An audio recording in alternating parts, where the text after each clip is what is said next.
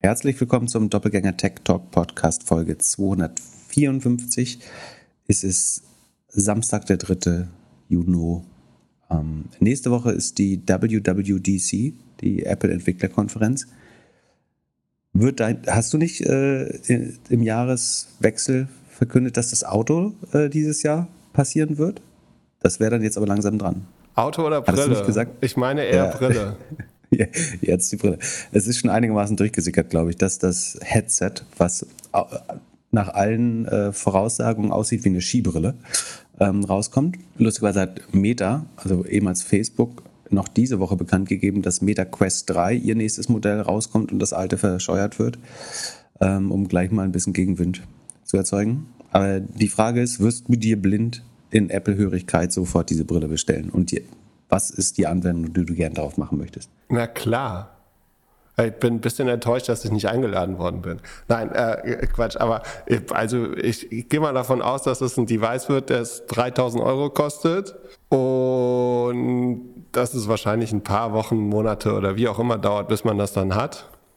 Alleine für den Content dieses Podcastes würde ich mich bereit erklären, dieses Gerät zu kaufen. Aber was ist die Anwendung, die darauf laufen wird? Also Apple Maps ist ja so, so oder so schon schlecht. Ähm, glaubst du, dass sie eine gute 3D-Erfahrung in Maps hinbekommen? Also wird es durchsichtig sein? Nee, ne? aber es gibt Kameras nach vorne, glaube ich, sodass es virtuell durchsichtig sein wird. Oder? Also ich habe ja eine der alten Quests mal vor ein paar Monaten getestet. Und da war es so, dass du durch die Kameras durchgesehen hast. Also du hast ein Du hast das du Bild, hast eine was vorne die Kamera verschlossene, vorne verschlossene Skibrille, aber es ist, als wenn du durchgucken kannst, weil nach vorne Kameras dir quasi nach innen zeigen, was vor dir ist. Genau. Also stell dir vor, dass du, du gehst jetzt ganz, ganz nah an den Bildschirm und hinter dem Bildschirm stehe ich. So, so funktioniert das. Äh, äh aber, aber äh, ja, ich war jetzt nicht so, also von der, von der Meta-Brille da, von der Quest-Brille war ich vor allem in diesem, in diesem äh, Look nicht so ganz äh, ja, überzeugt. Ich habe gedacht, es ist viel klarer, viel, viel besser. Bei Apple, ja, ich könnte mir vorstellen, dass halt so, also eigentlich muss ich zwei kaufen und einer Person, die mir wichtig ist, die zweite geben und mir? dann gucken, ob das... Nee, dir nicht. Du bist so wichtig, bist du mir nicht. Nein. Aber äh, und, und, dann schauen, ob ich mit der Person bessere FaceTime-Calls machen kann und äh, vielleicht eine Runde Golf spielen kann. Das wär, wären meine beiden Use Cases also äh, Golf und Fa FaceTime. Ist die FaceTime-Experience über das Handy nicht ausreichend gut? Ja, vielleicht, ist, vielleicht hat man das Gefühl, man sitzt zusammen auf dem Sofa oder im Wohnzimmer, wenn man die Brille aufhat. Bevor wir zum Use Case Cybersex kommen, ähm, wechseln wir das Thema. Ähm, ich könnte mir vorstellen, dass ein neuer, besserer Siri-Assistent mit vorgestellt wird. Vielleicht darin integriert, weil du hast ja kein Ein wirst du ein was ist das Eingabemedium? Stimme. Oder ja. auf deinem iPhone. Aber das iPhone siehst du ja nicht. Vielleicht wird das iPhone-Display dupliziert in der Brille. Mhm. Und du kannst da, ne, siehst du deinen Daumen nicht, das geht auch nicht. Wie bedienst du das Ding denn? Hast ich, du zwei so eine Stöpsel wie bei Meta? Oder bei Quest? Also am, am besten wäre es, wenn du es mit den Augen bedienen könntest. Ja, die Augen kann man relativ einfach tracken mit Kameras, aber. Oder, oder äh, Kopfbewegung. Das sieht ein bisschen komisch ich würde sagen, es kommt eine deut deutlich bessere, also Next Version Siri wird mit vorgestellt. Irgendwas, was uns noch erwartet? Also Skibrille kommt relativ sicher, relativ sicher zu dem Preis, den du gesagt hast. Wird AI so oft klar. in der Keynote verwendet wie bei Google? Ja, stimmt. Sie müssen äh, viele neue AI-Features vorstellen. Wo kann Apple das machen? Bisschen Navigation, Maps im App Store, eher schwer, glaube ich. Ähm, wie gesagt, ich glaube, Siri wird überholt. Wahrscheinlich das meiste mit der Kamera und mit diesem, haben Sie nicht dieses, dieses Lader äh, oder wie heißt diesen, dieser Sensor in dem Telefon, dass Sie schon ziemlich viel so, ich, ich könnte mir vorstellen, dass Sie sehr viel zeigen, was Sie mit der Kamera machen können und wie du mit der Kamera das iPhone nutzen kannst, um dann in Augmented Reality irgendwie vernünftig äh, Sachen auszuprobieren oder zu erleben. Und dass es immer dieses Zusammenspiel zwischen iPhone und Brille ist. Weil die, die, ich glaube, die größte, die, die größte Überraschung könnte auch sein, dass die Brille günstiger ist und halt ähnlich wie die Uhr nur oder am besten im Zusammenspiel mit dem Telefon funktioniert. Ja, äh, das glaube ich schon auch, dass das Telefon das Bedienmedium bleibt, aber ich verstehe nicht, wie du das Telefon sehen willst, wenn die die Brille aufhast. Ähnlich wie sie das gezeigt haben mit der Quest mit dem Bildschirm. Dass du dann, also du guckst auf das Telefon und siehst das Telefon so, wie es wäre. Aktuell sehe ich ja zum Beispiel auch in meinem Computer, wenn ich eine App im Telefon aufhabe. Und also diese, dieses Zusammenspiel aus den ganzen Programmen oder aus den ganzen Hardware-Devices funktioniert ja schon. Wahrscheinlich werden sie hauptsächlich über die äh, Schnittstellen Interfaces reden und hoffen, dass Entwickler sich Schlaues ausdenken, was man damit bauen kann. Ein bisschen ist ja auch so, dass du es erstmal hinstellen musst und dass vielleicht andere Leute die Idee haben, was man darauf bauen kann. Wer, wer glaubt, dass das der nächste große Boom wird und der nächste iPhone-Moment nochmal, was ich nicht glaube, den könnte eventuell interessieren, dass der Hersteller äh, auch bekannt geworden ist durch einen Artikel von The Information ähm, und ich glaube andere davor auch schon.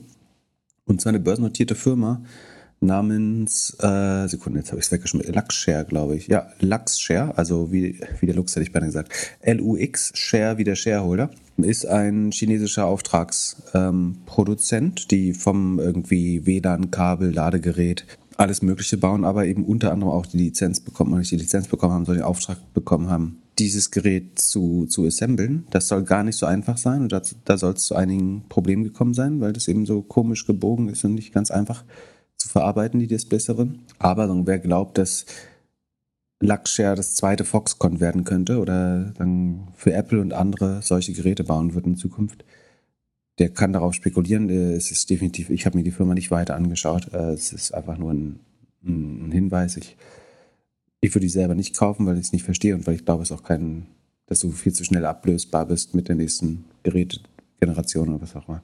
Aber wer Lust hat, ähm, kann sich Luxshare äh, mal anschauen. Die werden das äh, erste Modell zumindest bauen für Apple.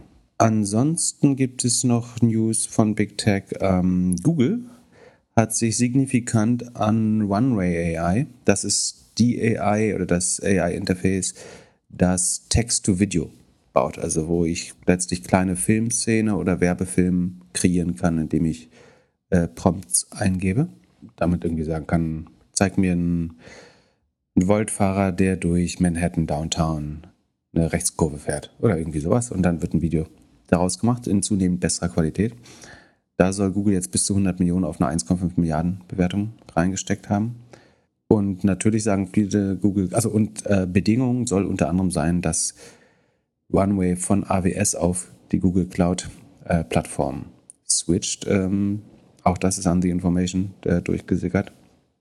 Jetzt beschweren sich natürlich die ersten, ist das nicht, kauft Google dann nicht einfach Revenue? Und ich glaube, was, was fast spannender ist, verstärkt dieses Verhalten. Ich gehe davon aus, dass viele, dass das noch viel mehr passieren wird in Zukunft, verstärkt das nicht die, ich habe ja so ein bisschen gesagt, dadurch, dass Hardware, Kundenzugang und Daten äh, zu einem sehr großen Anteil in der Hand von Big Tech sowieso liegen, dass das so die letzten Monopole oder das letzte Oligopol sein könnte.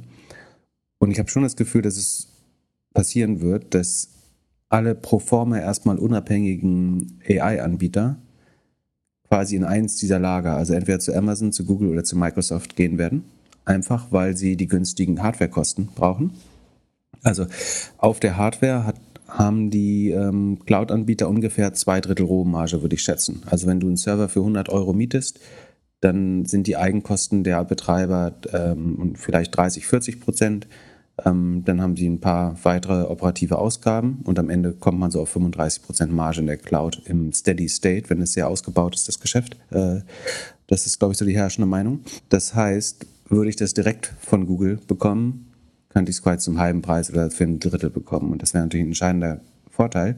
Zudem nehme ich an, dass AI-Firmen nicht auf die gleiche Rohmarge kommen wie eine SaaS-Company. Also SaaS-Companies kommen ja so auf, äh, versuchen alle so Richtung 80 Prozent äh, Rohmarge zu kommen. Das heißt, die gesamte Erstellung und Wartung der Software kostet weniger als 20 Prozent von dem, was Kunden äh, bezahlen, im, auch da im Steady State, wenn die Firma groß genug ist. Es gibt wenige Ausnahmen, die es noch besser schaffen. Nach, wir werden später über eine reden, Asana, wo Zahlen rausgekommen sind, die eine der besten ähm, Rohmargen haben. Aber ich würde glauben, dass die AI-Companies, dadurch, dass sie relativ hohe Compute-Kosten haben, also viel Hardware in Anspruch nehmen müssen, um Modelle zu trainieren, aber auch die, ähm, die äh, Inference, also die Entscheidung äh, zu, zu generieren am Ende, würde ich davon ausgehen, dass die eher auf eine 60 Prozent, vielleicht zwei Drittel Rohmarge kommen langfristig, so wie man zum Beispiel bei Cloudflare oder bei Snowflake sieht. Auch die müssen sagen viel Hardware oder Compute einkaufen bei den großen Hyperscalern und haben deswegen niedrige Rohmargen. Das heißt, ist es nicht so, dass unabhängige AI-Anbieter einen strategischen Nachteil haben, sofern sie nicht in eins dieser Lager gegangen sind und sagen, Amazon oder, äh, oder Google oder Microsoft haben investieren lassen und im Gegenzug äh, AWS-Credits oder Azure-Credits bekommen. Das wäre natürlich ein riesen Wettbewerbsnachteil für alle, die einfach sich nicht haben äh, äh oder die noch nicht Big Tech haben investieren lassen oder die großen äh, Cloud-Plattformen haben investieren lassen. Das heißt, ich glaube, ent entweder bräuchte man eine relativ neutrale Plattform, die, obwohl die würde ja auch eine Marge wollen, dadurch würde es nicht billiger werden. Du kannst sagen, Nvidia könnte selber zum Hoster werden, aber auch die würden ja eine Marge darauf haben wollen. Das heißt, du hättest keinen großen Vorteil. Aber ich sehe das Problem sich weiter verschärfen, dass ähm, bei Amazon, Microsoft und Google sozusagen die, die AI-Dominanz sich weiter hordet und dass es für unabhängige AI-Companies schwerer wird, ähm, auf vernünftige Margen zu kommen, sofern sie nicht mit einem der großen äh, Hyperscaler-Datencenter-Betreiber ins Bett gehen. Aber glaubst du, es macht so einen großen Unterschied? Also die werden doch auch nicht die ähm, äh, Cloud-Infrastruktur äh, irgendwie für einen halben Preis an ihre Startups abgeben oder, oder doch? Hm, zumindest am Anfang macht es halt viel Sinn, weil dadurch ja schneller der Wert deiner Anteile. Also Google hat hier 100 Millionen auf ähm, 1,5 Milliarden investiert. Das sollte ihnen rund äh, 7% der Company geben. Würde jetzt ähm, OneWay AI diesen Markt Text-to-Video irgendwie großteils gewinnen, würde es sicherlich ein 10 Milliarden plus Business. Und Google hätte sein Investment stark ähm, vergrößert. Das Investment würde stark im Wert steigen. Und dafür könnte man schon sagen, die, was mögen die Kosten sein? Vielleicht geben die 50 Millionen im Jahr für, für Hardware aus oder für das Mieten von Hardware. Ähm, dementsprechend wäre das darauf irgendwie 50% Rabatt zu geben, ist vergleichsweise ein kleiner äh, Teil. Gefahr ist natürlich auch, dass sowas entsteht wie bei hier Amazon und was war das, Plug Power, dass man einfach sagt, ich gebe jetzt den großen, ich gebe den großen Companies fast umsonst Anteile, wenn sie mir also ich gebe den Warrens, wenn sie mir dafür die Ressourcen günstiger zur Verfügung stehen, weil das ist schon der größere, also klar zahlst du viel für Entwickler und Entwicklerinnen, äh, Du brauchst, glaube ich, relativ viel, wenig Marketing bis jetzt, äh, weil die Adoption sich im Moment noch fast von alleine macht bei den guten AI-Modellen. Also du hast ja die Early Adopter rennen dir in, in der Regel offene Türen äh, ein, wenn du ein gutes Produkt stellst. Das heißt, du hast noch keine Marketingausgaben, aber nach Entwickler und Entwicklerinnen sind die ähm, Ausgaben halt signifikant. Und ich denke, wenn bei jungen Firmen ist es mehr als 50 Prozent. Das heißt, die Rohmarge ist noch unter 50 Prozent. Ich glaube, langfristig kann sie gegen Richtung 60, 70 gehen, nicht gegen 80. Das würde mich wundern. Ähm, von daher, da das ein signifikanter äh, Bestandteil ist der Kostenstruktur, macht es schon Sinn, sich da einen großen Partner zu suchen, um die Kosten.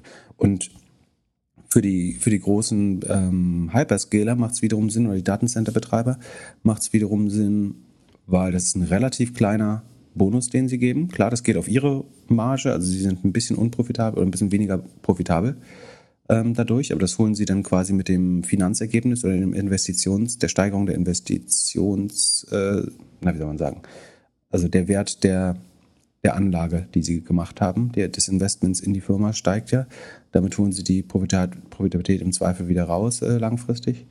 Und es ist äh, im Vergleich zum Gesamtumsatz des Cloud-Business von Google, Amazon oder Microsoft sind es halt Nachkommastellen, die sie verlieren eventuell an Profitabilität. Und es ist ja ein Verdrängungswettbewerb. Das heißt, äh, es ist einer der wenigen Wege, wie du Kunden dazu bringen kannst, von AWS zu GCP oder von GCP zu Azure ähm, zu wechseln. Das ist, Cloud ist ein Red Ocean Market. Also es gibt nicht mehr, es gibt natürlich noch Leute, die neu in die Cloud gehen, aber viele sind in der Cloud und shoppen für bessere Bedingungen oder bessere Preise. Von daher bin ich gespannt, wie es da weitergehen wird. Ich finde es spannend, die, dass die alle die diese Corporate Deals machen, weil du hast ja, also vor zwei Jahren hätte das ja wahrscheinlich noch keiner gemacht. Da war das Geld ja so günstig, da hätte man einfach mehr und mehr größere und größere Runden gemacht, oder? Korrekt. Ähm, bei einem niedrigen, bei niedrigeren Kapitalkosten hättest du gesagt, dann zahlen wir halt die Rechnung, aber wir kriegen ja dreimal so viel Geld für die gleichen Anteile. Und dann verwässern wir einfach ein bisschen. Äh, und Mubadala zahlt uns die Rechnung und nicht äh, Google oder Amazon. Ja, und, ja. und somit haben sie jetzt sich eigentlich immer den Exit-Kanal irgendwie mehr oder minder kaputt gemacht. Das Einzige, was sie jetzt machen können, ist IPO. Ähm, du meinst, weil sie zu früh mit dem Strategen ins Bett gestiegen sind, dass ich hielte so die besseren oder besser beratenden, beratenden, die besser beratenden für schlau genug zu verstehen, dass sie den keinerlei Vorkaufsrechte oder sagen, Sperrminoritäten einräumen, sodass sie sowas verhindern können. Gleichzeitig würde ich natürlich den großen Big Tech-Plattformen raten, genau das vorzusehen, äh, dass sie ein Vorkaufsrecht haben äh, vor jedem anderen Käufer. Ähm, aber das ist immer ein Kompromiss, ja. Also wenn ich einen Strategen früh reinnehme. Wenn, wenn ich die Oberhand habe, was in der derzeitigen Finanzierungssituation vielleicht nicht so ist, wobei man sagen muss, bei AI hat, haben die Gründer und Gründern eine ganz gute Verhandlungsposition. Also das ist sicherlich eine umkämpfte Runde gewesen.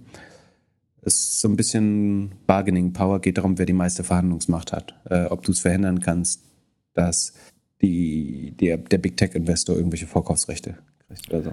Ja, und selbst ohne Vorkaufsrechte wird doch nicht das eine große Big Tech äh, dem anderen das abkaufen. Also glaubst du nicht, dass Amazon, Google irgendwie die Firma abkauft?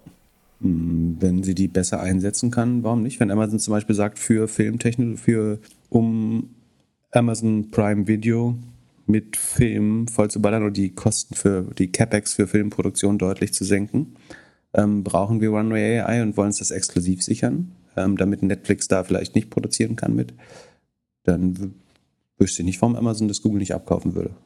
Ich kann es mir nicht vorstellen. Aber Kurze Werbeunterbrechung. Unseren heutigen Sponsor Notion nutze ich jeden Tag für meine Podcast-Notizen. Angefangen habe ich mit einem Dokument pro Folge. Heute habe ich für jedes Thema bzw. jede Firma ein Dokument, welches ich immer wieder erweitere. Somit habe ich über die Jahre eine Datenbank mit allen Doppelgänger-Themen aufgebaut und jetzt mit der Notion KI kann ich mich noch besser vorbereiten, weil ich die Notion AI einfach Fragen zu meiner persönlichen Doppelgänger-Datenbank stellen kann. Notion ist ein Ort, an dem jedes Team schreiben, planen, organisieren und die Freude am Spielen wiederentdecken kann. Notion vereint deine Notizen und Dokumente an einem einzigen Ort, der einfach und schön gestaltet ist und in dem KI direkt integriert ist ohne separates KI-Tool oder zusätzliche Browser-Tabs. Probiere Notion kostenlos aus, gehe einfach auf notion.com/dg für Doppelgänger, alles kleingeschrieben, notion.com/dg und beginne deine Ideen in die Taten umzusetzen. Und durch die Verwendung unseres Links unterstützt du zusätzlich unsere Show. notion.com/dg. Viel Spaß mit der weiteren Folge. Werbung Ende. Lass uns eine Hörerfrage machen. Und zwar ein 50-jähriger gut eingegroovter Manager leitet ein vierköpfiges Team für die Entwicklung und Erstellung von Inhalten. Sie schreiben Texte für Fachartikel, Buchkapitel, Whitepapers, Social Media Kommentare für das Top-Management. Und eigentlich hat er gedacht, das geht immer so weiter. Nun, November 2022 war auf einmal alles anders. Und äh, ja, er schreibt unheimlich gerne über Technologie, aber hat ein bisschen Sorge, dass ChatGPT ihm alles übernehmen oder alles äh, schon machen kann oder immer besser wird. Und jetzt stellt er sich die Frage, wo die Reise hingehen soll. Also er könnte inhaltlich sich tiefer in die Themen arbeiten, einarbeiten, also schlauer sein als die AI. Er könnte sich mehr auf strategische Themen konzentrieren, weniger auf Content. Das interessiert ihn nicht so sehr. Äh, oder äh, halt äh, im Prompt Engineering dort sich drauf konzentrieren. Ähm, allerdings ist er unsicher, ob das nur ein kurzfristiger Trend ist und fragt ja, uns, dich, wie du das einschätzt. Was würdest du machen, wenn du so eine kleine Content-Schmiede hast, äh, die Tag ein, Tag aus interessante Texte für verschiedene Medien schreibt? Also ich würde die, hm, die Aussage, man könnte sich ja tiefer arbeit, einarbeiten, sodass die AI keinen, keinen Vorteil mehr hätte, stimmt vielleicht in einigen wenigen Situationen, aber da das ja hier ein breites Auftragsgebiet ist, also es geht ja offenbar um verschiedene Themen und jemand, der sehr breit einsetzbar äh, Content verantwortet. Da ist, glaube ich, unwahrscheinlich, dass du mit mehr Tiefe die AI übertreffen kannst. Ähm, das zu sagen, ich bin besser als die AI ist analog könntest du die Schreibmaschine rausholen, glaube ich, im Computerzeitalter. Ich glaube, das, das, das funktioniert nicht mehr, sondern ich glaube, du, du musst AI nutzen und musst sie natürlich äh, sagen, überwacht nutzen. Das heißt, du musst immer noch kontrollieren, du musst vielleicht auch Use Cases erkennen, wo die AI nicht funktioniert. Ähm, du musst immer besser daran werden, die AI richtig zu prompten. Ähm, ich glaube, dass es wird die absolute Anzahl dieser Content-Erstellungs-Arbeitsplätze ähm, abnehmen, höchstwahrscheinlich.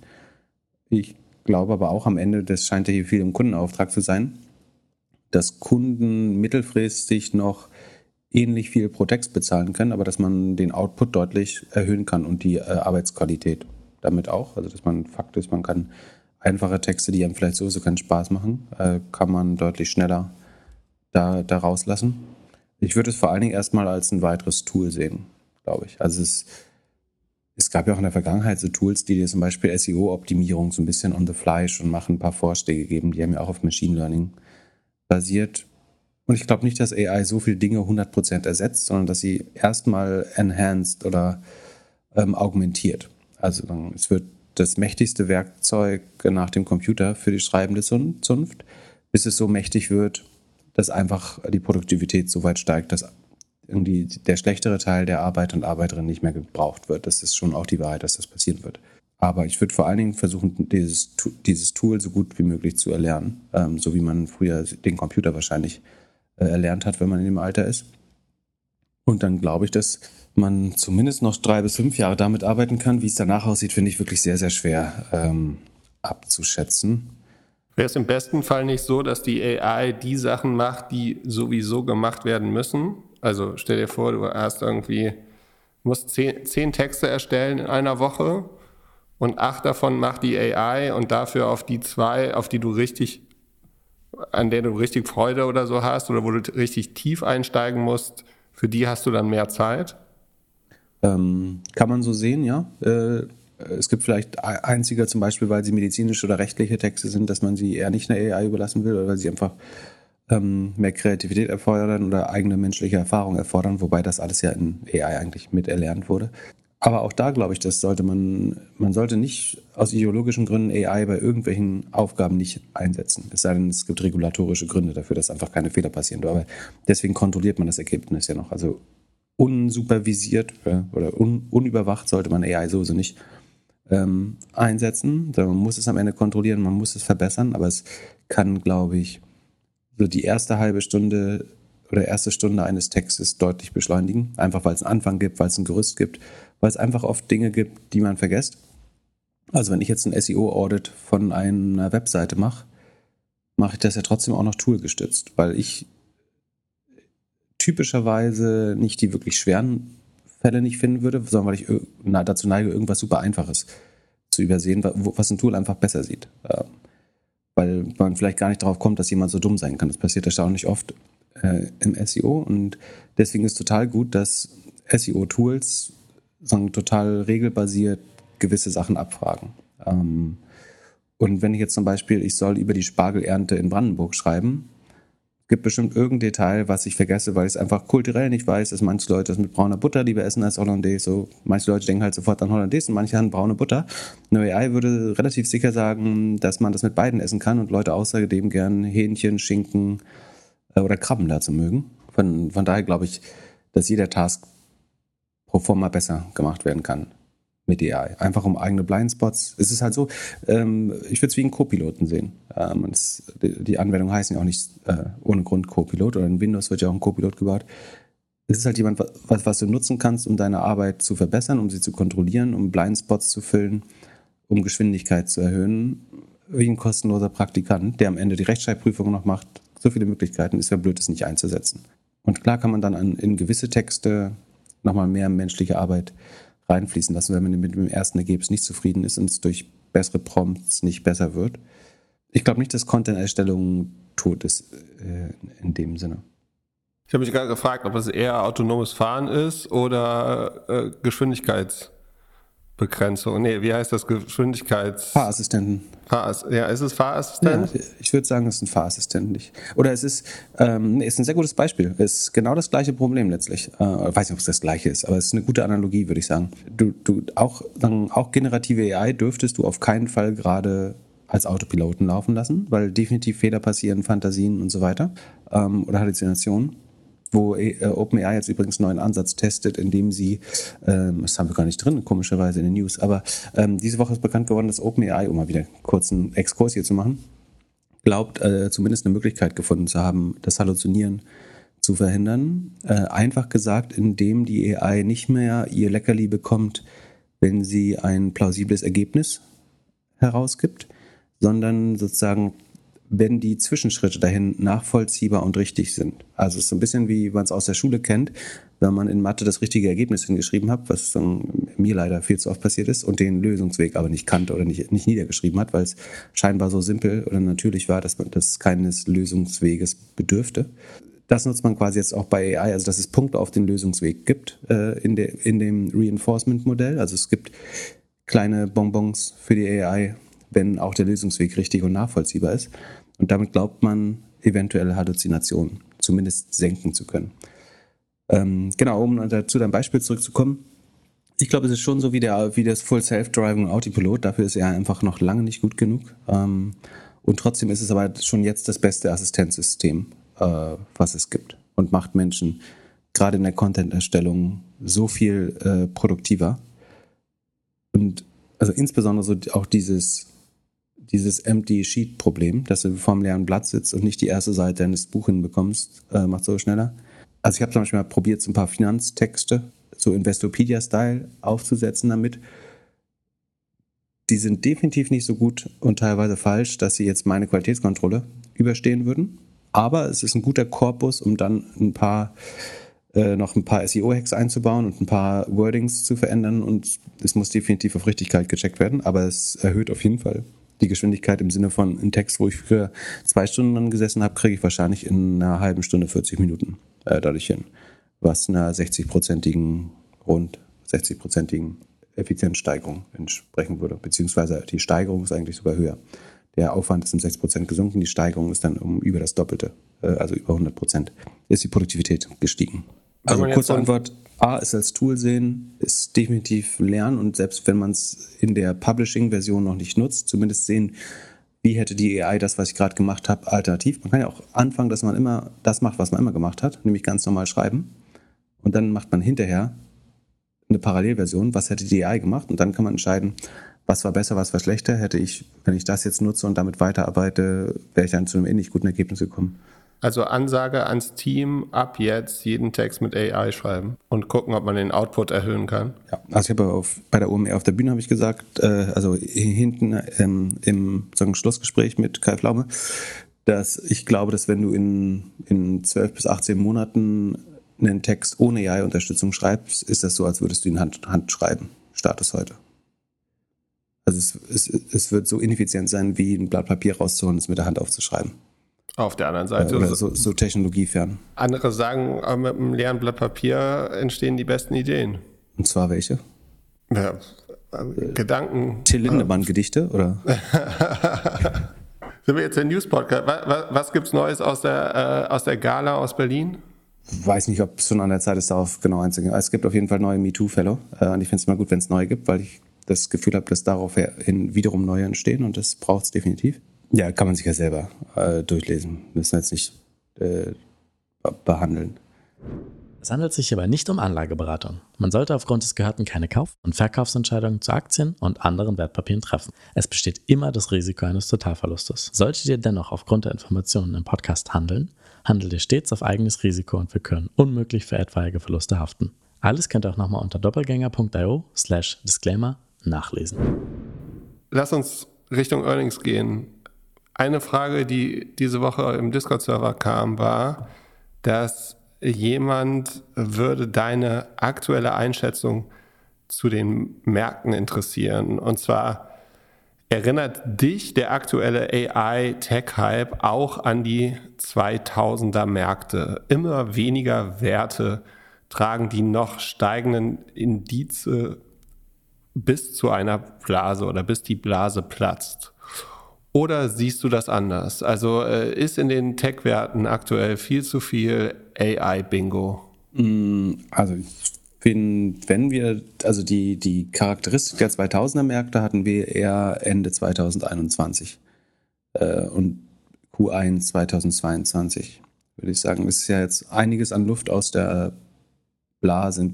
Es gibt ja Leute, die immer noch sagen, Tech-Aktien sind furchtbar günstig. Äh, das, also so Berufsoptimisten. Da, so weit würde ich definitiv nicht gehen, aber ich glaube, es ist reichlich, vielleicht nicht ausreichend, aber reichlich Luft aus der Blase entwichen. Und ich habe das noch nicht das Gefühl, dass sich eine neue generelle Base, Blase bildet. Was ich schon glaube, ist, dass einzelne Titel einfach sehr gehypt ist und es aber auch sehr schwer zu erkennen, ob das begründet ist oder nicht. Ne? Nvidia ist ein gutes Beispiel, die traden auf absurden, ich glaube 25 mal Umsatz oder nee, ob es absurd ist, weiß man eben nicht, aber ähm, ich glaube 25 mal Umsatz und 100 mal also sind nicht mehr ganz eine Trillion US-Dollar und eine Billion äh, Euro wert. Also 1000 Milliarden, um es einfacher zu sagen. Genau, Price Earnings ist nach vorne, also für 2023 äh, ist 80 mal, 84 mal, vergangenes über 200 mal KGV. Price Umsatzverhältnis ist auf den letzten zwölf Monaten bei 35 mal Umsatz. Dabei wächst die Firma jetzt nicht so brutal schnell eigentlich. Also hm, da steckt schon sehr viel Optimismus mit drin. Ich will aber nicht sagen, dass es unbegründet ist. Also äh, Nvidia wird sagen, einer der klarsten Profiteure natürlich bleiben von äh, AI. Ich würde sie definitiv weder kaufen noch shorten. Ähm, aber da kann man natürlich sagen, das erinnert von den, also 35 mal Sales für ein Hardware-Business, das erinnert sehr stark äh, schon an 2000. Und gleichzeitig finde ich irgendwie jetzt ein Microsoft oder so ist jetzt nicht, äh, mal gucken, wie brutal die 28 mal Price Earnings sind auch überprofitabel und wachsen nur noch einstellig gerade. Kann man schon sagen, dass sie bei 5% sagen, Kapitalkosten auch leicht überbewertet sind. Aber ich würde jetzt nicht bei AI generell von einer Blase sprechen. Was ich schon sehe, ist, dass es Firmen gibt, die, die sozusagen, als dieser Boom aufkam, als erstes geschrieben haben, ich, ich, ich, ich bin auch eine AI-Company. So, also, da mache ich mir eher Sorgen, dass Companies, die einfach gar nicht solide sind in sich schon, dann auf einmal wieder ge gefeiert werden, weil sie irgendwie was mit AI zu tun haben oder das, den Eindruck erwecken, dass das so wäre. Da habe ich schon das Gefühl, dass die zu Unrecht gehypt werden. Und dass, dass es wieder so ein schematisches Trading gibt äh, oder so, ähm, wie, wie, soll man es denn sagen? Einfach, dass, dass so Themen äh, wie Säue wieder durchs Dorf gejagt werden, so wie das damals mit Wasserstoff war, wo einfach alles, was Wasserstoff war, hier Nell und Plug Power und keine Ahnung, wie sie heißen. Und das passiert natürlich jetzt mit AI. Und dann wird alles irgendwie, googelt irgendjemand bei Bloomberg, äh, wir hatten hier noch AI im Namen oder im letzten äh, Earnings Call erwähnt. Und dass die dann damit hochgehen, das halte ich größtenteils für Unrecht. Also Firmen, die wirklich AI machen, das sind für mich hauptsächlich äh, Microsoft äh, und Google. Die, die müssten das eigentlich gar nicht so stark erwähnen oder geht es relativ klar aus den Produkten hervor, wo das schon längst verbaut ist, sei es bei Google im Search-Ranking, äh, in Android, ähm, in Analytics, in, bei, bei Microsoft äh, im, im Betriebssystem und so weiter. Ähm, und dann gibt es aber sowas wie C3 AI zum Beispiel, ähm, die ja wieder eine, so eine Mini-Rally gemacht haben und natürlich jetzt mit den jüngsten Zahlen komplett enttäuscht haben wieder. Und dann, ich glaube, 23 oder wie viel, 14 Prozent, ähm, müsste ich nochmal kurz nachgucken, wie schnell sie dann wieder runtergegangen sind. Ja, heute ähm, 13 Prozent. Ja, ich hatte es ein bisschen überlegt, als sie hochgegangen sind, dass es natürlich Bullshit ist. Ähm, aber ich würde mich gerade auch nicht trauen, dagegen zu wetten. Äh, ehrlich gesagt, für alle, die hier jeden, jedes Wort mittracken und wieder einen Trade rausmachen. Ich würde das definitiv alles gerade nicht traden, weil ich kann 100% gut sehen, dass so dieses Narrativ-Trading, alles was AI ist, ist cool, ähm, weitergeht und dann noch mehr Geld allokiert wird, leider. Zu Unrecht, meiner Meinung nach. Aber Sekunde, gucken wir mal, wie die. Ja, also ich schaue mir gerade den Verlauf von äh, Anfang des Jahres bis jetzt an. Ne? Also so ein Google, Microsoft, da haben wir ja noch so eine Wette da umlaufen, die sind so um die 40 Prozent seit Anfang des Jahres hochgegangen. C3 AI hm? jetzt mit äh, mit halt äh, wieder ein bisschen Abschwung, aber die sind 213, 214 Prozent seit Anfang des Jahres gelaufen. Und äh, die, die große Frage ist halt, wie viel, wie viel davon ist einfach nur dieses AI im Namen? Ja, ich sehe Year to Date auch 200, haben sie verdreifacht. Wahnsinn.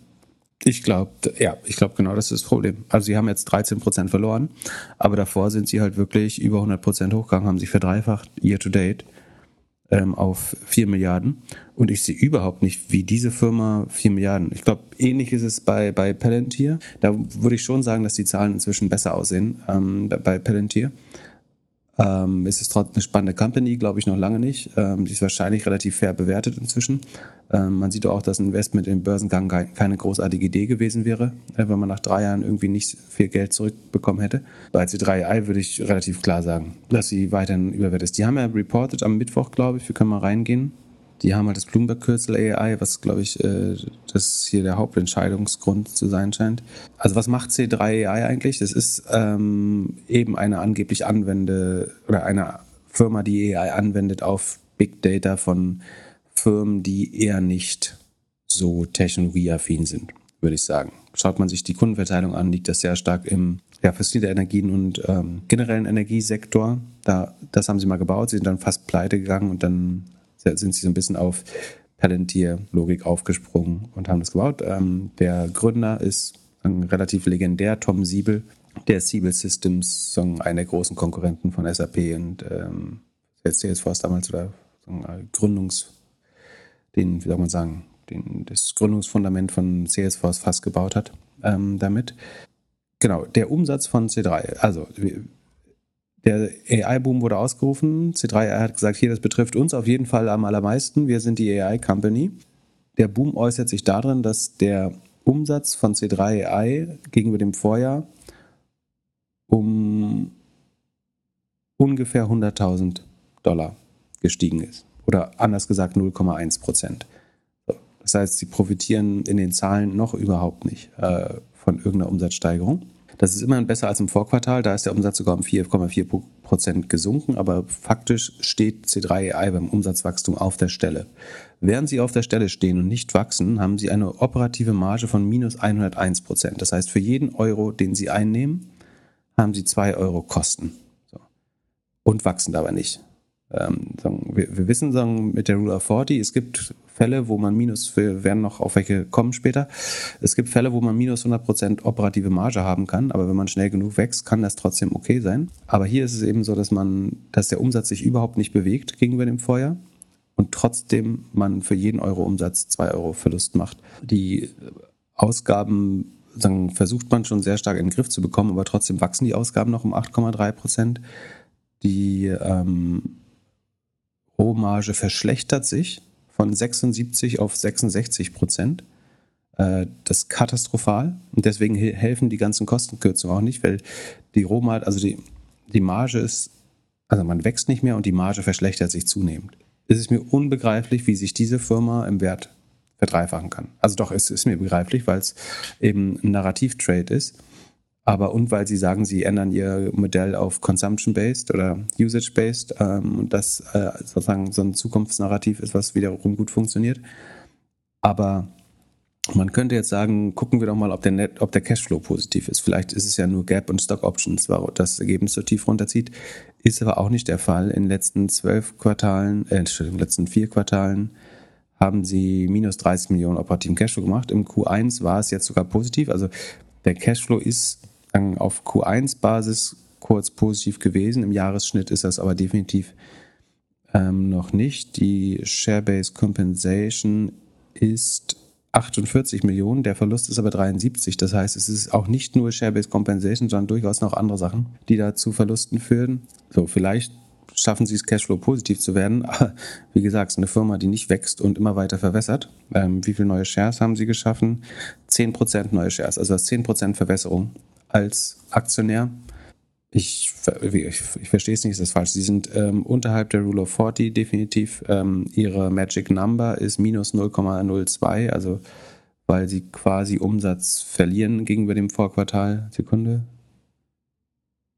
Nee, wir haben ein bisschen mehr gegen. Achso, doch. Subscription-Umsatz verlieren sie über dem, gegenüber dem Vorquartal. Und darum geht es. Sie haben ein bisschen mehr Service. Also hätten sie nicht Service-Umsatz mehr gemacht, der, ja deutlich weniger relevant ist, hätten sie sogar gegenüber dem Vorquartal äh, Umsatz verloren wieder. Von daher, so, das halte ich für eine Firma, die jetzt aufgrund des AI-Narrativs zu Unrecht gehypt wird, weil sie ich will nicht sagen substanzlos ist, weil man es eventuell schafft, äh, Cashflow positiv zu werden. Aber wie gesagt, dann wirst du immer noch jedes Jahr mit 10% verwässert und auch das sind Kosten, die nach Gap ja zum Glück ähm, inkludiert werden. Und so kommt man eben zu, diesem, zu dieser Gap operativen Marge von minus 101 Prozent. Die Net Income Marge, sie kriegen auf noch ein bisschen Zinsen auf ihr Geld. Äh, Net Income Marge ist immer noch bei minus 90 Prozent. Ähm, ist für mich eine Fake AI Company vielleicht nicht, sondern es ist so ein bisschen ähm, Data Science und Machine Learning Agentur für Unternehmen, die sich selber keine vernünftigen Leute leisten können. So ein bisschen wie Palantir, nur dass Palantir inzwischen ja einigermaßen auf den grünen Zweig kommt, aber C3 ei sehe ich nicht auf den grünen Pfad. Zumal niemand eine Firma will, die nicht wächst und äh, zwei Euro Kosten braucht, um einen Euro Umsatz zu generieren. Also wie viele Quartale, wie, wie, why, how wie soll es gehen? Ich verstehe es nicht. Wo ist die Innovation? wo, wo, wo, ist die uh, Virtual Reality? Uh, wie sieht es mit Okta aus? Die, also Big Picture würde ich sagen, für die wird es auch immer schlechter. Je mehr Leute gelayed oft werden, äh, also äh, entlassen werden, umso weniger Leute brauchen Okta. Die AI braucht auch kein Okta. Zahlen war jetzt minus 17 Prozent. Warum?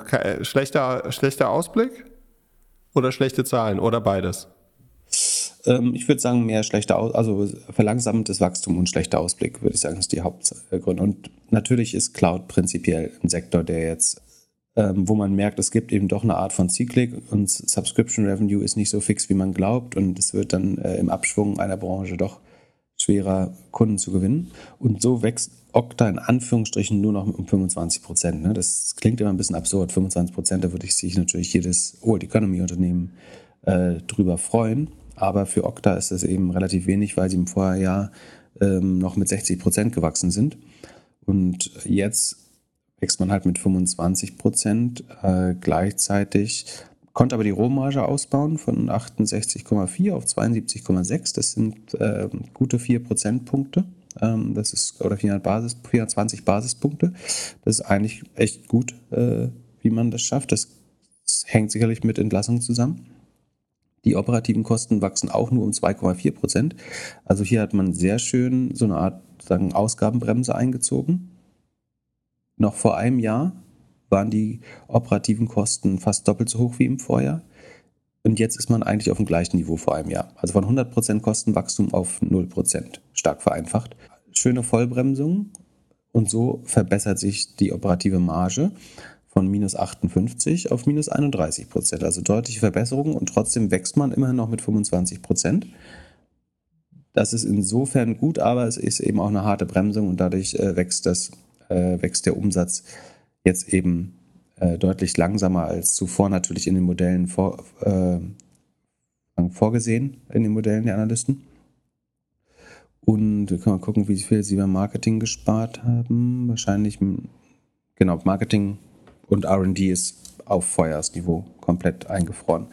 Und dann ist es eben, wie du sagst, äh, man hat so weiter noch vor der Zukunft gewarnt und einen relativ schlechten Ausblick, dass man sich nicht einbilden sollte, die Zahlen würden sich kurzfristig verbessern rausgehauen und das hat dann eben doch dazu geführt, dass es äh, die Aktie deutlich verloren hat. Äh, was, was ich aber definitiv gut finde, ist, dass man hier sagen, bei, bei Rohmarge und ähm, operativen Ausgaben sehr stark an den Kosten gearbeitet hat ähm, und dass sich das auch sehr gut logischerweise ins operative Ergebnis überträgt und mit ja, sie ist noch minus, minus 31 Prozent nach Gap, wie ich gesagt habe. Aber der Cashflow ist zum Beispiel ähm, operativer Cashflow-Marge schon plus 25 Prozent, wobei das Q1 auch besonders stark ist. Im Jahres Jahresmittel ist es eher so plus 9 Prozent. Also es generiert schon gut Cash und ich glaube, man wird wenn man jetzt nicht deutlich unter 20% Wachstum fällt, wird man dann auch bald äh, nach Gap profitabel sein können. Rule of 40 steht noch 49 äh, zum Buche, auch gut eigentlich. War zwischendurch natürlich mal krass gehypt, als sie nach Corona von 40 auf 65 Prozent beim Wachstum akzeleriert haben. Und jetzt geht es eben dann doch wieder runter und man hat so ein bisschen Kater, vor allen Dingen auch, weil man sehr starke Vergleichsquartale hat. Ähm, einerseits zeigt der Trend beim Wachstum jetzt runter, andererseits fallen die schwersten Vergleichsquartale ab dem nächsten Quartal weg, sodass es vielleicht sogar zu einer kleinen Überraschung kommen könnte, würde ich aber nicht drauf wetten. Ähm, tue ich auch nicht. Ich finde die Zahlen nicht ganz furchtbar, also vor allen Dingen, weil man die Kostendisziplin gezeigt hat. Ähm, aber wie gesagt, das Wachstum von 65 auf 25 runter ist natürlich eine Ansage und kein Wunder, dass man da die Modelle anpassen muss. Und deswegen ist der Abschlag, der da jetzt gehandelt wird, wahrscheinlich fair. Ähm, dann vielleicht das Cloud-Schwergewicht. Ähm, du hattest letztes Mal recht. Wir hatten noch überlegt, mein Bauchgefühl war, dass Salesforce eher früh im Quartal ähm, reportet, aber das stimmt gar nicht, sondern sie haben abweichendes Finanzjahr um einen Monat.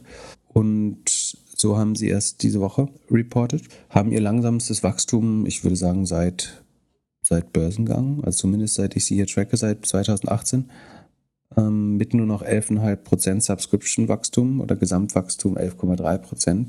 Ähm, Im Vorjahr waren das noch 24, also Wachstumsgeschwindigkeit halbiert. Auch hier aber gut an den Kosten gearbeitet. Ähm, die Cost of Revenues äh, steigen nur um 4%. Dadurch verbessert sich die Rohmarge von rund 72 auf rund 74 äh, Prozent. Das klingt vielleicht klein, aber das sind allein 2 Milliarden äh, mehr Rohmarge für Salesforce im Jahr, würde ich schätzen. Und auch die operativen Ausgaben gehen sogar zurück. Ne? Man hat, der Headcount geht ein klein bisschen runter, man hat Leute entlassen. Dadurch sinken die operativen Ausgaben. Achso, ja, ähm, sie sinken, aber es gibt einmal, also die, die OPEX steigen genau genommen, aber das liegt an einmaligen Restrukturierungsaufwendungen von 700 Millionen. Ähm, also die haben ungefähr 2000 Leute entlassen. Sekunde, stimmt das? Also ich sehe hier, dass sie 2000 Leute entlassen haben und dafür 700 Millionen Restrukturierungsaufwendungen haben. Äh, das würde 350.000 pro Person heißen. Ja, es kommt hin. Das ist ein generöses Severance-Package wahrscheinlich. Aber also durch die Restrukturierungsaufwendungen steigen die OPEX nach Gap pro forma. Tatsächlich ist es aber so, dass sie im RD 8,4% eingespart haben, im Sales 6,5% äh, eingespart haben General Admin 3% eingespart haben. Dadurch hat sich das Ergebnis ähm, verbessert von einem ausgeglichenen Ergebnis im Vorjahr zu jetzt plus 5% operative Marge wieder. Das fand der Markt eigentlich gut, aber dass man durch, durch das auf die Bremse treten eben auch beim Umsatzwachstum jetzt auf 11,3% gefallen sind, das mochte man dann eben nicht ganz so sehr. Deswegen hat man, glaube ich, leicht negativ äh, reagiert, so zweieinhalb, vier Prozent oder sowas habe ich, glaube ich, gesehen wenn ich mich recht erinnere.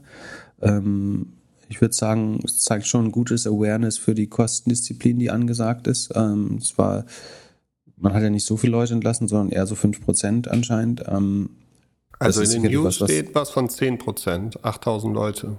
Ja, dann ist das vielleicht, wahrscheinlich ist es auch so, dass sie in, in Europa es vielleicht gar nicht so schnell durchgezogen bekommen haben und deswegen ist noch rolliert äh, und noch nicht 100% des Headcounts reduziert ist hier.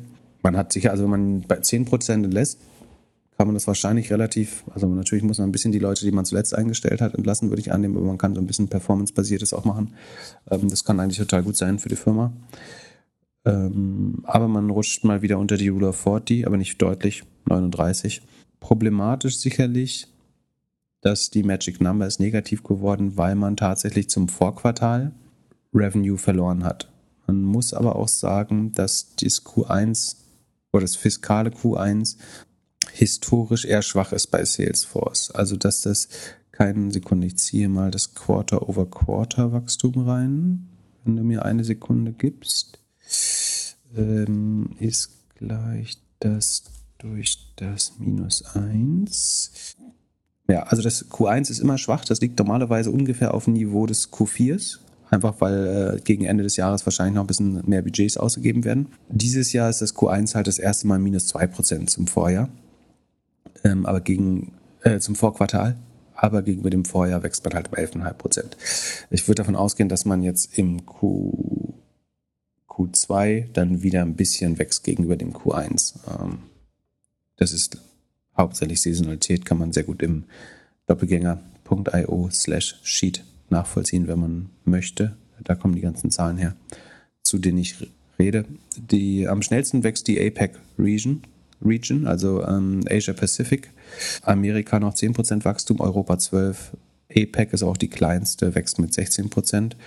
Ähm, das Südostasien, China, Australien, Pazifik, was weiß ich.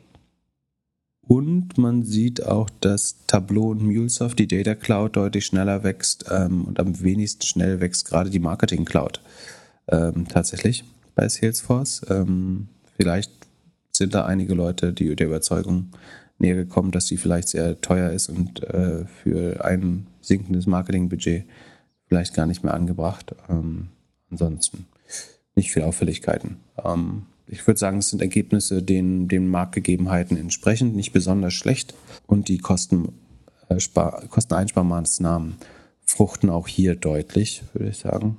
Von, von daher ähm, gar nicht so schlecht. Und wie gesagt, es ging 4% runter. Das ist bei Salesforce viel natürlich, weil es eine relativ große Aktie ist. Ähm, aber ist jetzt auch nicht wahnsinnig viel. So. Dann hätten wir das Dreigestirn der Cyber Security, über die wir immer mal wieder reden. Es geht um CrowdStrike, Zscaler und Sentinel One. So richtig gut lief es für keinen davon. Ähm, wir fangen mal mit CrowdStrike, der größten, an. Ähm, der größten von den dreien. CrowdStrike wächst noch mit 42 Prozent. Ähm, das waren im Vorjahr aber noch 61 Prozent Wachstum. Das geht halt so von 61 auf 58, 53, 48, jetzt 42 runter. Ähm, schon ein erheblicher Schritt nach unten. Die Rohmarge verbessert sich aber von 74 auf 76 Prozent rund. Das ist schon mal gut. Dann kommen wir zu den OPEX. Da sieht es nicht ganz so gut aus, weil man eigentlich weiterhin voll im Wachstumsmodus bleibt und der Umsatz steigt zwar um 42 Prozent, ähm, die Kosten steigen aber auch um 41 Prozent, weil man Marketing weiterhin mit 45 Prozent wachsen lässt, also sogar ein bisschen schneller als den Umsatz. Ähm, das Ergebnis verbessert sich trotzdem von minus 5 Prozent Marge auf minus 3 Prozent Marge. Das kommt hauptsächlich aus dem, aus dem besseren Rohertrag, der besseren Rohmarge. Aber ich finde, CrowdStrike könnte auch bei den Kosten mal die, also steigen etwas langsam, aber schon noch sehr ambitioniert. Ähm, ich glaube, da könnte man nochmal auf der Kostenseite ein bisschen äh, langsamer einen Gang runterschalten. Gesamtprofitabilität ist sogar positiv oder fast ausgeglichen ähm, dieses Quartal. Das liegt an ein bisschen Zinseinnahmen auf, ich glaube, zwei, drei Milliarden Cash, die sie haben. Da äh, kommen ein bisschen Zinsen zusammen. Und so ist das, die Net Income positiv. Äh, ich glaube, das erste Mal, ja, das erste Mal seit langem. Also nach Gap ist die Firma positiv. Cash generiert sie sowieso ohne Ende. Ähm, der operative Cashflow ist ähm, ungefähr bei 40 Prozent der Umsätze. Brutal gut, aber wird dann eben durch Share-Based Compensation hinten wieder rausgeschmissen an die Mitarbeiter äh, und Mitarbeiterinnen. Genau. Äh, Rule of 40 ist weiterhin bei 75, getrieben eben von 40 Prozent Wachstum und aber vor allen Dingen auch der hohen Cashflow-Marge. Ähm, warum hat CrowdStrike trotzdem verloren? Äh, Sekunde, wie viel haben sie verloren? Hast du das parat zufällig? Bei mir haben sie gewonnen, 5% in den letzten Tagen. Sie sind einmal, also sind einmal abgefallen und dann wieder zurück, sofort zurückgebounced. Ja, sie sind After Hours äh, zweistellig kurz, 11% gesunken, aber es hat sich dann schnell wieder relativiert. Also so schlimm ist die, sind diese Zahlen nicht. Natürlich war der Ausblick äh, relativ äh, vorsichtig. Ähm, der hier George Kurz, der CEO, guidet eigentlich immer äh, mit seinem CFO zusammen äh, relativ konservativ. Ähm, ich finde die Zahlen auch über, überhaupt nicht fürchterlich. Das äh, zweistelligen Verlust finde ich übertrieben, äh, ehrlich gesagt. Dass sich verlangsamt, äh, war klar. Dass die Rohmarge sich verbessert ist, eigentlich muss man stärker positiv würdigen noch. Ähm, dass an den OPEX nicht genug gearbeitet wird, würde ich eher negativ sehen. Aber insgesamt, Magic Number ist übrigens bei 0,8 also äh, Kundengewinnung. Ich habe ja ein bisschen genörgelt, dass das Marketingbudget mit 45 Prozent gesteigert wird gegenüber dem Vorjahr. Ist vielleicht gar nicht so doof, weil wenn deine Magic Number 0,8 ist, dann darfst du genau das tun. Also das würde ich fast nochmal zurücknehmen, die Äußerung. Äh, also muss nicht rausgeschnitten werden natürlich, aber ähm, eigentlich kann man sagen, ja, bleibt auf dem Gas beim Marketing, spart vielleicht ein paar andere Kosten ein. Aber eine Magic Number von 0,8 sagt eigentlich, du machst sehr effizientes Marketing. Von daher, und die DBNER, die geben sie nicht mehr, äh, Sekunde, müsste so um die 120 liegen. Äh, Habe ich jetzt nicht in den Präsentationen geschaut, aber ist vielleicht ein bisschen unter 120 gefallen inzwischen. Aber ich glaube, CrowdStrike hält sich, leidet aber einfach darunter, dass sie einfach sehr teuer bewertet sind. Ich gucke jetzt wieder mal, dann ist immer die Aktie, wo mir zusammen mit Snowflake ein bisschen schlecht wird, wenn ich sehe, aber ist halt ein bisschen eine bisschen earningslastige Folge wieder, falls man es nicht gemerkt hat. Wer hofft, es kommt noch guter Content, es kommen nur noch Earnings und ein kurzes Schlussgespräch. ihr, könnt, ihr könnt auf die letzten fünf Minuten skippen. Es, es sind einfach äh, viel Earnings und wir haben schon ein paar rausgenommen, die wir auf die nächste Episode verschieben. Ähm, 17 mal Sales ist, kostet CrowdStrike, aber am Cashflow gemessen ist es eine Milliarde Cashflow, ähm, Enterprise Value 36, 36 mal Cashflow. Ähm, naja, günstig sind die nicht, wie gesagt, deswegen stellt man auch so hohe Ansprüche. Gehen wir weiter im Cybersecurity Reigen und zwar auf äh, Sentinel One. Ähm, habe ich oft sozusagen als einen möglichen Hochrisiko-Play auf Cybersecurity genannt. Ne? Also es gibt fünf Cybersecurity-Aktien, die ich sehr spannend finde. Ähm, die sind das Palo Alto Networks, äh, nee, Quatsch. Ähm, es ist Fort Fortinet. es ist, doch, es ist Palo Alto Network natürlich. Fortinet, Palo Alto Network, ähm, CrowdStrike, Sentinel One oder ähm, Zscaler Sentinel One. Und, ähm, wobei die ersten beiden relativ solide sind im Sinne von deutlich positive Cashflows und Gap-Ergebnisse, ähm, moderates Wachstum. Ähm, CrowdStrike haben wir gerade besprochen, äh, gute Mischung aus Wachstum und Profitabilität. Sentinel One ist die Firma, die am schnellsten wächst, aber auch am deutlichsten unprofitabel ist. Ähm, äh, ich sehe hier gerade Verlauf heute minus 37 Prozent. Äh, genau, da ist jetzt heute so ein rundes Drittel ein bisschen mehr weggefallen. Ähm, einfach weil, also woher kommen wir und was sind die Erwartungen an Sentinel One? Sentinel One hat in den letzten fünf Quartalen, also ihr Höhepunkt war im Q3 22. Moment ist fiskale Q3, also eigentlich ist es Q3 21. Da sind sie 128 Prozent gewachsen. Sie haben sich das Quartal darauf verdoppelt, das Quartal darauf verdoppelt, darauf verdoppelt. Bis vor zwei Quartalen haben sie sich ähm, jedes Quartal verdoppelt im Vergleich zum Vorjahr. Das letzte Quartal hat immer noch 92 Prozent Wachstum geschafft, äh, das vorvergangene. Und dieses Quartal ist jetzt, von 92 relativ rapide auf 70 Prozent Wachstum runtergefallen oder 71, wenn man es gut meint. Das ist natürlich ein relativ herber ähm, Rückgang des Umsatzwachstums, also dass das Umsatzwachstum weiter zurückgeht. Damit hat man gerechnet, das war geguided, das war in den Modellen drin, aber dass es eben um 20 Prozent zurückgeht über Nacht oder über ein Quartal.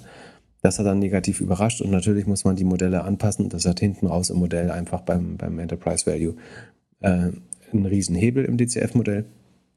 Und deswegen musste der Kurs jetzt äh, einfach deutlich verlieren.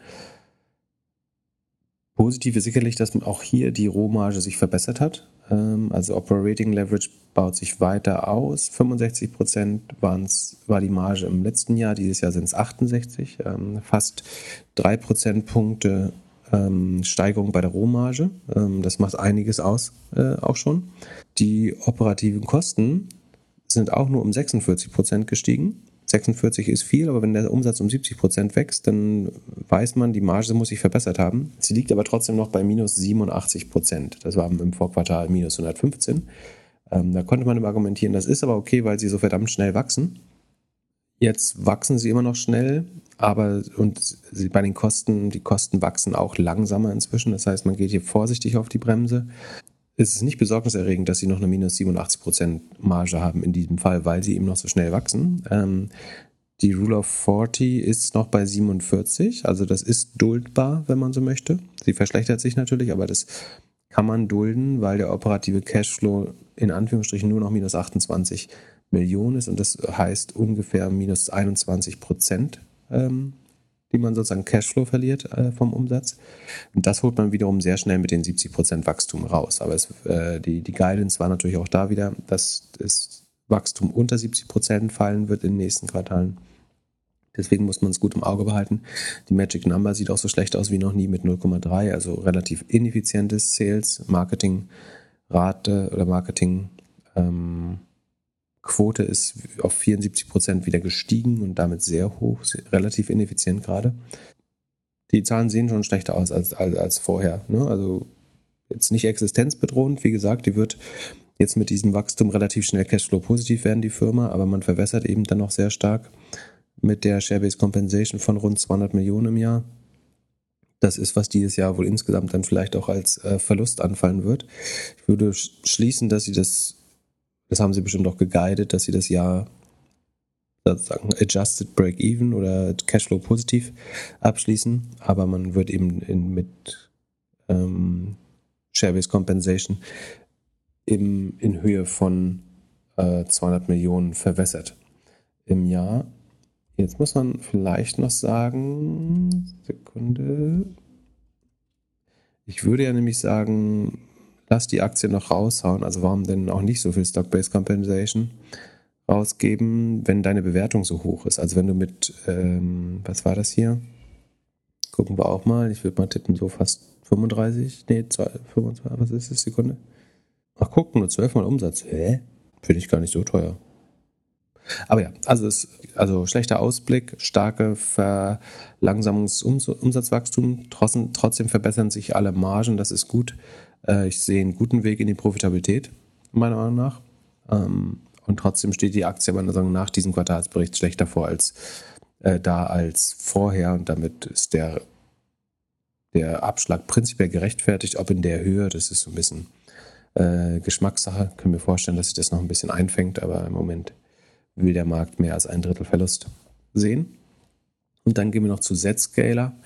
Die liegen so ein bisschen zwischen CrowdStrike und ähm, Central One im Sinne von, sie wachsen schon langsamer, sind aber auch ein bisschen profitabler. Hier ist der Umsatz in Anführungsstrichen nur auf 46 Prozent gefallen. Im Vorjahr waren es noch 63, 61, 54, 52, jetzt 46. Ähm, also ich würde sagen, wie, wie der Markt es erwartet hat, vermutlich ähm, gefallen. Aber äh, ich vermute, es ist ein Revenue- und Earnings-Beat trotzdem. Die Rohmarge ist hier relativ stabil geblieben, das ist eher schade, aber die operativen Ausgaben wachsen nur noch mit 20 Prozent, während die Firma mit 46 Prozent den Umsatz steigert. Das heißt, es ergibt sich, ne, wenn die Ausgaben weniger schnell steigen, aber der Umsatz stark wächst weiterhin, verbessert sich logischerweise die operative Marge. Und die geht äh, von minus 30 Prozent im Vorjahr auf nur noch minus 12 Prozent runter. Da würde ich davon ausgehen, dass man auch hier schon lange Cashflow positiv ist. Ja, Cashflow ist sogar plus 26 Prozent des Umsatzes. Also muss man sich gar keine Sorgen machen um den Cashflow. Das Ergebnis ist noch 12 Prozent negativ. Auch hier hauptsächlich durch Share-Based Compensation ähm, getrieben, die durchaus erheblich ist. 30 Prozent der Ausgaben ist Share-Based. Ähm, das ist aber auch gar nicht so untypisch. Rule of 40 mit 72 noch sehr gut. Magic Number mit 53 für die, die jetzige Zeit auch gar nicht so schlecht. Prinzipiell muss man sagen, diese Firmen wachsen alle. Also CrowdStrike 42, glaube ich, habe ich gesagt. Hier 46. Sentinel äh, One mit 70 Prozent. Ähm, die These, dass Cybersecurity sagen, weiter ein attraktiver Markt ist, äh, hält, glaube ich, sehr gut. Ähm, Sentinel One hat jetzt so ein bisschen ins Klo gegriffen oder einfach konnte das hohe Wachstum nicht halten. Äh, Zscaler und die konservativeren Titel halten sich eigentlich alle recht gut, finde ich. Zscaler ist auch die einzigen, die nicht deutlich verloren haben. Äh, wenn ich mich nicht irre, oder vielleicht sogar leicht gewonnen hatte oder unentschieden ist, würde ich auch sagen, mit Abstand die besten Zahlen haben einfach Ergebnis verbessert, trotzdem relativ schnell gewachsen gegenüber dem Vorjahr und auch vernünftig geguidet. Deswegen da deutlich weniger Enttäuschung als jetzt bei einem Central One. Äh, Asana oder Samsara, was magst du? Mach mal Asana und erklär mir mal, ob es äh, Sinn macht, dass der Gründer in der letzten Zeit so viel Aktien gekauft hat. Aber letzte Zeit ist er gar das nicht. 2022, das ne? Ja, das versuchen wir jedes Mal rauszufinden, warum Dustin Moskowitz, einer der Facebook-Gründer, von seiner eigenen Firma Asana immer mehr Aktien kauft. Asana ist ein Kollaborationstool, ähm, so ein bisschen, wir benutzen zum Beispiel Trello, um die Show vorzubereiten, um Informationen und Links zu teilen. Man könnte auch so Workflows oder To-Do-Listen in Asana bauen. Äh, Asana ist äh, einerseits natürlich komplexer als Trello, andererseits aber ähm, trotzdem sehr einfach anzuwenden äh, von vielen Organisationen. Hat insofern ein gutes Konzept, dass es oft irgendein Mitarbeiter so als sogenannter Champion heimlich in die Unternehmung einschleust und dann irgendwann so viele Leute damit arbeiten wollen, dass man doch einen Enterprise-Vertrag unterzeichnet, obwohl man die, die Anfangsnutzung eventuell kostenlos oder sehr günstig war und, oder durch die eigene Tasche ging. Asana ist zur Hochzeit während sozusagen Covid-Digitalisierungsphase mit 70 Prozent gewachsen damals. Das geht jetzt auch schrittweise runter auf inzwischen nur noch 26. Ähm, die, bei den Ausgaben hat man deutlich äh, gespart und ist so nur auf dem Niveau des Vorjahres. Äh, gegenüber dem Vorquartal hat man aber 15 Prozent eingespart. Also da wurden deutlich Leute entlassen. Wie gesagt, Ausgaben auf dem Niveau des Vorjahres, Umsatz ist aber um 26 Prozent gestiegen. Dementsprechend verbessert sich auch hier die Marge und zwar einigermaßen dramatisch. Da sieht man, wie günstig dann doch ähm, starke Kostensenkungen ähm, wirken können am Ende. Und zwar verbessert sich die Marge von minus 80 Prozent auf nur noch minus 43. Das minus 43 ist natürlich nicht geil, aber es ist ein erheblicher Schritt in die richtige Richtung. Ähm, und wenn der Umsatz jetzt einigermaßen mitwächst, ähm, man ist jetzt nur 2 Millionen über dem Vorquartal, also das Quarter-on-Quarter-Wachstum ist schon sehr niedrig, äh, von 150 auf 152 Millionen. Ähm, aber wenn einigermaßen Wachstummodus bleibt, äh, sollte man die Marge auch weiter verbessern können, könnte ich mir vorstellen. Free Cashflow ist hier noch knapp negativ, ähm, ist aber definitiv auch absehbar auf dem Weg, positiv zu werden, vermutlich noch dieses Jahr. Äh, minus 16 Millionen bei, minus, bei 150 Millionen Umsatz ähm, ist der Free Cashflow. Also das Cash, was die Firma verlässt, äh, netto. Rule of 40 sieht nicht gut aus, die ist bei 17 Prozent, ähm, einfach weil der Cashflow negativ ist und die das Wachstum eben nur noch 26 Prozent. So richtig geil sieht es nicht aus. Marketingquote ist relativ hoch weiter mit 61 Prozent. Magic Number sehr, sehr niedrig. Also äh, es passiert eigentlich keine effiziente Neuakquise von Kunden. Man könnte sogar vermuten, dadurch, dass der Umsatz so langsam wächst, dass das fast nur noch aus den Bestandskunden kommt oder es netto vielleicht sogar Logo-Churn gibt ähm, oder auf jeden Fall nicht viele neue Kunden hinzugewonnen werden. Äh, dafür spricht unter anderem, dass man die Kundenanzahl nicht mehr in allen Segmenten angibt. Zumindest äh, habe ich es nicht gefunden dieses Mal, das erste Mal. Warum ist Dustin Moskowitz trotzdem so bullish? Vielleicht, weil es eines der wenigen Business ist mit 90% Rohmarge. Ähm, also man hat noch, noch mal wieder marginal die Rohmarge verbessern können. Es ist inzwischen bei 90%. Ähm, das heißt, einfach übersetzt nochmal, dass um diese 152 Millionen Umsatz zu generieren, Asana nur laufende Kosten von knapp 15 Millionen hat. Dazu kommen natürlich dann schon nochmal 200 Millionen Marketing, Research and Development und äh, Gemeinkosten. Aber sozusagen die, die Rohmarge ist erstmal 90 Prozent. Leistungserstellung 15 Millionen, Umsatz 100, über 150 Millionen. Ähm, wie ist sowas möglich in der heutigen Zeit? Also es gibt doch das schöne Your Margin is my opportunity. Da müsste doch links und rechts immer mal wieder jemand kommen, der sagt, wir, uns ist die Marge nur halb so viel wert. Ja, mein Verdacht ist, also A liefert Asana viel sagen, Produktivität und Effizienz zurück an die Teams. Ähm, also die Leute fühlen sich dadurch produktiver. Die, die Zusammenarbeit, Kollaboration wird äh, effizienter. Und so kann man das doch auch, preisen. Und da man sich eben so reinzeckt in die Company, dass irgendein Team fängt damit an zu arbeiten, dann verbreitet sich das so und dann wird es auch relativ schnell unersetzbar. Ähm, man könnte ja sagen, du kannst das auch alles irgendwie mit äh, irgendwie Confluence oder Microsoft ähm, SharePoint oder wie heißt das Produkt von Microsoft? Weiß nicht, aber mit Microsoft Tools machen. Aber also anscheinend geben Mitarbeiter das dann ungern auf und dann pro Mitarbeiter kostet das dann doch relativ wenig. Ähm, wenn eine ganze Firma damit anfängt zu arbeiten, wird es dann eben hoch profitabel. Und die, die, die Kosten sind halt, ich meine, was wird ein Trello kosten? Du hast einfach einen sehr relativ niedrigen Funktionsumfang in Asana, würde ich sagen, und trotzdem liefert es aber Produktivität. Ähm, es hat braucht, verbraucht keine großen Ressourcen, weil nicht drin gerechnet wird, weil nicht viel Daten verarbeitet werden. Ich meine, werden hauptsächlich To-Do-Listen, ein paar Media-Assets gestort, vielleicht in der Cloud, aber es ist halt nicht sowas wie Snowflake oder so, wo viel gerechnet wird in der Cloud oder viel Daten äh, passiert. Und das führt dazu, dass die, die Rohmarge relativ gut ist. Ich würde vermuten, bei Atlassian ist sie ähnlich hoch. Da können wir kurz gucken. Atlassian, also Jira hauptsächlich und Confluence würde ja ganz ähnlich funktionieren, wenn meine Annahme richtig ist. Ja, also Atlassian hat auch in guten Quartalen 84 Prozent, sogar 85 Prozent Rohmarge teilweise. Ja, ähm, letztlich ist die Software trotzdem eben hochproduktiv, aber verbraucht nicht viel Cloud-Ressourcen oder Storage oder Rechenzeit in der Cloud und damit ähm, funktioniert es ganz gut. Ja, schon, schon witzig, dass dieser DHH oder so von Basecamp da so laut am Rumbellen ist, dass diese Cloud-Kosten so krass sind und dass sie irgendwie ein Cap haben müssten. Und mit Basecamp ist es ja, ist er eigentlich ja voll in der Konkurrenz zu denen und müsste denen eigentlich auch viel mehr Market Share ja, warum, können. Warum bei Basecamp die Cloud-Kosten so erheblich sind, äh, das verstehe ich auch nicht.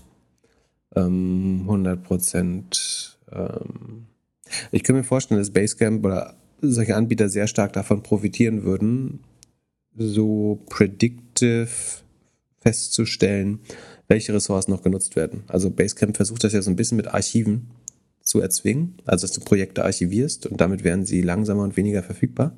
Also musst du erst reaktivieren. Und ich glaube, was schlau wäre, wäre Dinge, die archiviert sind oder wenn du predikten kannst, welches Projekt, sag mal, du hast ein komplexes Asana-Dashboard oder eine komplexe Asana-Organisation, wo verschiedene Teams drin sind, viele Projekte, viele Member. Und du siehst ja, dass nicht alle Leute gleich aktiv sind und nicht alle Projekte zum Beispiel täglich ein Login oder ein Edit haben oder ein neu hochgeladenes Media Asset oder so. Dann könntest du halt sagen, es gibt hier ein Projekt, das ist tatsächlich gestorben. Das sieht man an den Daten, nämlich dass sich in dieses Projekt hat sich seit einer Woche niemand mehr eingeloggt oder seit einem Monat. Ähm, es gab keine Veränderung, keine Member wurden hinzugefügt oder gelöscht. Und dann könntest du sagen, ich archiviere das jetzt und dann nehme ich es aus der Cloud raus und dafür habe ich meine eigenen Server weil ich brauche jetzt hier keine Geschwindigkeit mehr, ich brauche keine Skalierbarkeit, sondern es ist eigentlich billiges Storage und das kann ich wahrscheinlich günstiger äh, nutzen, als in einen der Hyperscaler zu gehen. Und da, wo es um hohe Verfügbarkeit geht, ist ein Hyperscaler vielleicht sogar wertvoll, weil sie näher am Nutzer sind oder so. Könnte ich mir vorstellen. Äh, ja. Weil es wäre natürlich in diesen ganzen Workspaces so viel unnötige alte Informationen gespeichert, die dann am Ende die, die Rohmarge kaputt machen. Äh, wäre eigentlich gut, das irgendwo parken zu können, wo es weniger Kosten verursacht. Und zu sagen, du musst dann, wenn du dann doch mal drauf zugreifen willst, dann musst du halt mal zwölf Sekunden warten, bis das wieder auf den Produktivserver kopiert wird, so ungefähr. Weiß nicht, ob das schlau ist, aber es klingt für mich logisch, dass man da irgendwas optimieren könnte. Ja, bei der Kostensparnis meinte ich gar nicht, sondern dass die in, überhaupt nicht wesentlich mehr in den Markt von Asana reingehen. Also am Ende sind es ja alles sehr ähnliche Produkte und dann hast du halt die an der Börse, die irgendwie Millionen von Kunden haben und dann halt so ein Mini, Mini Basecamp, was halt natürlich auch nicht so mini ist oder so, aber ja, manchmal, manchmal habe ich das Gefühl, dass der zu viel auf die Kommunikation setzt und auf irgendwie Sachen aufdecken und äh, ja, nicht so viel Fokus auf Sales oder auf irgendwie Marktanteile da abnehmen. Äh, ja, also ich würde den nicht äh, als CEO in eine börsennotierte Firma stecken, glaube ich. Wie gesagt, der hat sehr kontroverse Takes und die sind immer gut mit in Betracht zu fassen, aber ähm, ich würde nicht an die. Mein Fakt ist, Basecamp ist ein Produkt, was faktisch niemand nutzt oder sehr wenig Leute nutzen. Und. Hey, E-Mail hat sich auch nicht durchgesetzt. Hey.com. Ähm, ja. Sind alles so Early Adopter-Produkte geblieben, die sicherlich reichen, um ein Team davon zu bezahlen aber sich ab und an schlau äußern, heißt doch nicht, dass man mit erfolgreich äh, ist. Bestes Beispiel sitzt vor dir. und äh, letztes äh, zum Schluss, wir lernen aus der Folge davor, gute News am Ende, Samsara plus 14 Prozent. Da scheint es besser zu laufen als erwartet. Na gut, dann machen wir die doch noch. Ähm, oh, sogar plus 17 Prozent sehe ich gerade. Ja, ähm, Samsara macht ähm, IoT-Lösungen für Fuhrparks hauptsächlich, würde ich sagen. Also unterstützt Fahrer und Fahrerinnen darin, weniger Unfälle zu bauen, ähm, bessere Routenplanung zu machen. Ja, unterstützt vor allem Firmen dabei, dass weniger geklaut wird. Das auch? Autos geklaut werden? Ja. Okay. Ähm, ja, also ich glaube, Ziel ist, Sicherheit, sowohl der Fahrer als auch der Gegenstände und Ladung, ähm, Effizienz durch Routenplanung, dadurch auch grünere Fahrtwege, Nachhaltigkeit, ähm, wie gesagt, und die Gesundheit des Personals zu schonen. In einer Mischung zwischen Hardware und Software. Also es ist eine Dashcam, die man in Lieferfahrzeuge reinbaut, unter anderem. Und eine Software, die das eben alles trackt und äh, an den Arbeitgeber in eine Art Zentrale oder ein Dashboard wiedergibt. Warum wurden die Zahlen jetzt gut aufgenommen? Auch hier sinkt der Umsatz von 63 auf 52, auf 49, auf 48 und jetzt auf 43 Prozent. Das ist aber eben relativ allmählich und besser, als man gedacht hatte. Die Rohmarge bleibt relativ konstant. Ähm, die Kosten steigen mit 29 Prozent noch. Das, ich finde das fast ein bisschen viel, aber es ist aber weniger als das Umsatzwachstum. Umsatzwachstum 43 Prozent, Kosten nur 28,5. Dadurch verbessert sich die Marge von minus 49 auf minus 37. Ähm, ich finde, man hätte da ein bisschen drastischer noch arbeiten können an den Kosten. Aber äh, es ist eine klare Verbesserung und ich glaube, vorher hatte die Aktie relativ stark verloren. Deswegen wird das jetzt positiv bewertet. Ähm, ein Großteil des Verlustes ist auch hier Share-Based Compensation. Der operative Cashflow ist zumindest dieses Quartal erstmals positiv. Ähm, das sollte im Jahresschnitt, äh, Sekunde, äh, ja, sollte auch im Jahresschnitt so bleiben. Ähm, also das war vielleicht überraschend, dass man so klar 10 Millionen plus operativen Cashflow ähm, gemacht hat. Man konnte eine Rekordzahl neuer Kunden gewinnen von äh, Vorjahr waren es noch 900 Kunden, dieses Jahr sind es schon fast 1400. Das heißt, Kundenwachstum funktioniert weiter. In Zeiten von Wirtschaftswachstum hätte man sicherlich auch eine gute Revenue Expansion, weil Leute neue Fahrzeuge kaufen, Fuhrparker weiter, neue Features gebaut werden. Ich glaube, die Zahlen sind nicht sensationell, aber sie scheinen deutlich schlechter erwartet gewesen zu sein. Und damit legt Samsara jetzt zu. Sind aber auch keine schlechten Zahlen, äh, denke ich. In diesem Sinne, ich freue mich auf Montag. Vielleicht kaufe ich dann ein neues Apple-Produkt oder bestelle es vor. Euch ein schönes Wochenende. Wir hören uns. Bis dann. Peace. Ciao, ciao.